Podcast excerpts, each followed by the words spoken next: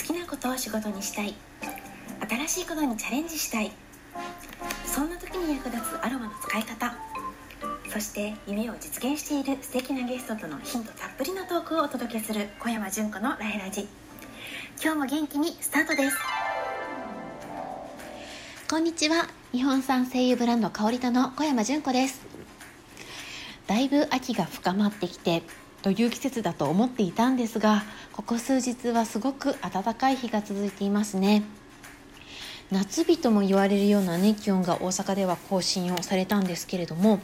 まあ、ちょうどこの頃は寒の戻り暖かい日もありながらどんどん冬に向かっていくのかななんて思っています。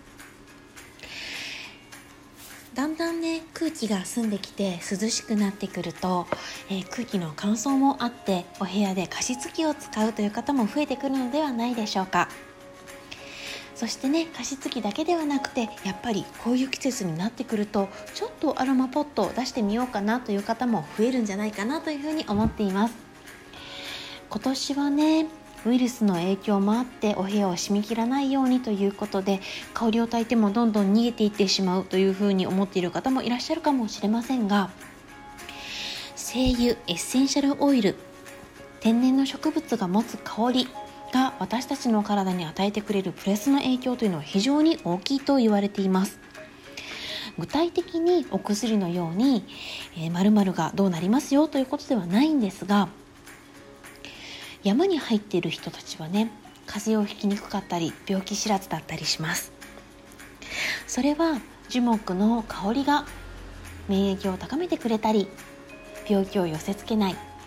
植物が本来持っている、え抗菌作用とか抗ウイルス作用を発揮してくれてるんじゃないのかなというふうに思っています。香りとでもね、えー、百貨店での催事の合間を縫って精油の蒸留を少しずつしているんですけれども蒸留をしている時も香りが部屋中に立ち込めますのでその香りをたっぷり吸って元気にやっていきたいなと思っています。さて今日はそんな樹木の精油の話ではなくてですね柑橘系の精油日本の柑橘の精油のお話を少ししたいなと思います。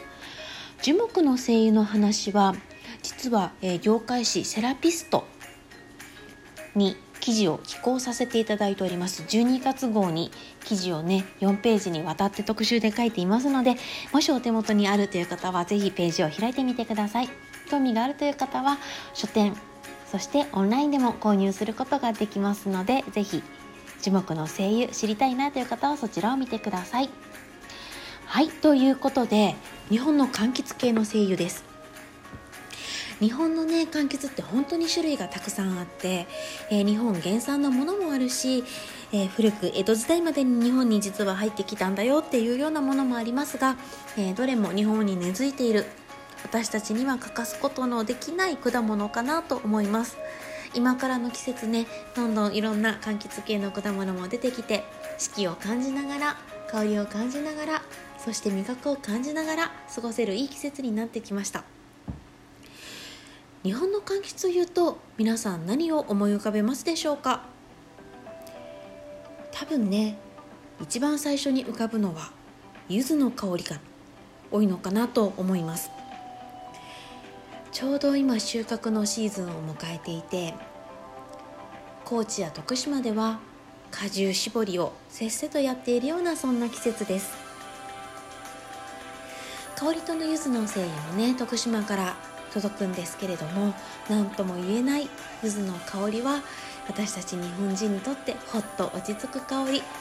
そして冬を象徴する香りでもありますね。当時の柚子湯柚子風呂。ああ日本人でよかったなと思うような香りです。そしてその他には何がありますでしょうか？おみかん温州みかんもね日本の柑橘の一つですね、えー、そして香りとで大人気のイヨカン。あとはデコポンとか。いろいろなものがあると思います。そしてすだち。カボスシークワーサー。これはね沖縄ですけどもシークワーサーも日本原産沖縄原産の果物です、えー、そして沖縄といえばカーブチ皮が分厚いからカーブチという名前がついたというね、えー、こちらもちょっとスパイシーなねいい香りがします。で植物には学名が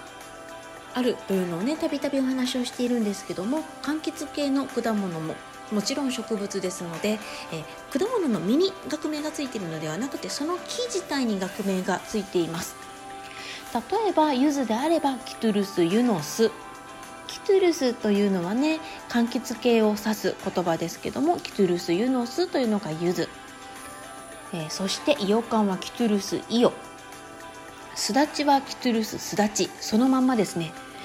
このように、えー、日本の柑橘系というのは、えー、日本名がねそのまま学名になっているものが多いんですが実はかぼすだけ全然日本らしくない学名がついてるんですね。キトゥルス・セファエロ・カルバ。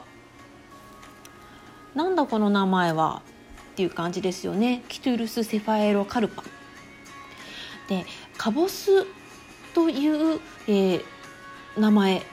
がね本当はついててもいいんじゃないのと思うんですけれども、えー、実はそのカボスという名前がついてなくてその、えー、今言ったね長い長い学名スパイロカルパというのは丸いよ丸い形をした果物のという意味があるラテン語だそうです。だから丸い形をした果物のという意味なので柑橘系の丸い形をした果物これどれにも当てはまるんじゃないかみたいなね名前なんですけれどもそんな名前がついています。そして、えー、後ろには、えー、命名者がね書かれているんですけれども、えー、そこにですね、まあ、田中さんという人が名前を付けましたっていうふうに書いてあるんですけども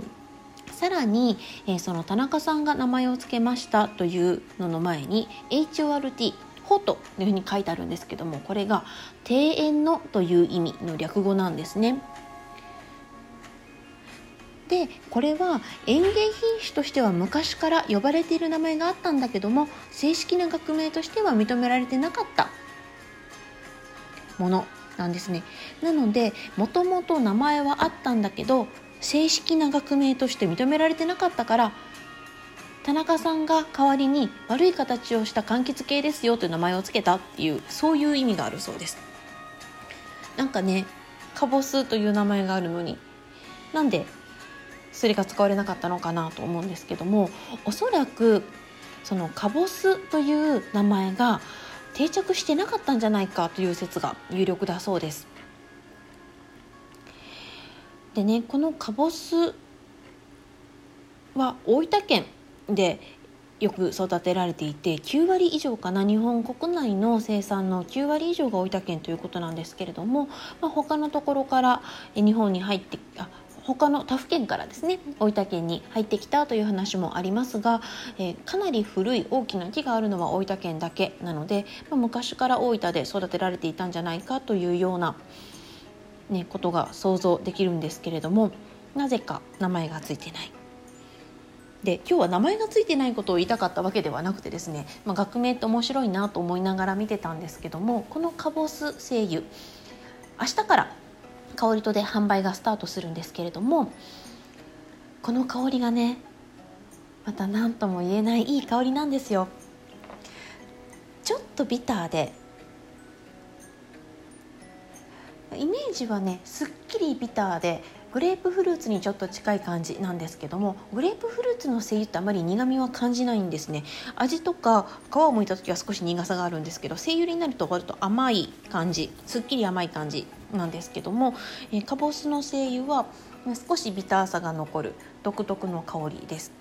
で単体でも香りをねいろいろ嗅いでみましたし実際の可否とも嗅ぎ比べをしてみたんですけどもカボスね単体で使うよりもブレンドをするとかなりいい働きをするなというのが正直な感想です。樹木系のしかも木部の精油と合わせるとそのどっしりさと対比されてカボスのすっきりした香りそして少しビターな渋みのある感じが際立つのかなというふうに思うんですけれども成分でいうとやはりリモネンが非常に多いんですけれども、えー、リモネンの他にもねいろいろやっぱり柑橘系ですので、えー、たくさんの成分で構成をされているんですけれどもカボス精油に多いのはですねミルセンという成分なんですね。他の日本の柑橘系よりもミルセンという成分が多く含まれています。それが特徴的なのかなと思うんですけどもえもっといろんな成分が100ぐらいやっぱり柑橘系は抽出をされるのでえそういうのが合わさってなのかなというふうにも思うんですけれどもちょっと元気が欲しい時に使いたいなと思う香りです。リラックスをするというよりは少しこうリフレッシュをしたりとか深い呼吸をしたりとかそういう時に使っていただきたい香りだなというふうに感じました。で今日はね、えー、杉の木部のリラックスさせると言われてる杉の木部と合わせたんですけれども、えー、なんか今ってなんか気持ちはちょっと落ちてるんだけどもどこかでこう閉塞感があってイライラしてたりピリピリしてたりっていうのがあると思うんですけどもリラックスをさせながら少しシャキッとさせる。前に向かっていくような感じ。なんかねついついもう足を止めてしまいたくなるようなニュースばっかり。ですけれどもそこでもまた前に一歩踏み出していける。そんな背中を押してくれるような香りだなというふうに思いましたので是非皆さんもカボス精油使ってみてください。たね声優見るときは学名を見て学名の意味も調べてみるとさらに面白いと思います。ということでアロマの力で自分も周りも幸せに心によろすムーピスト小山純子がお届けいたしました。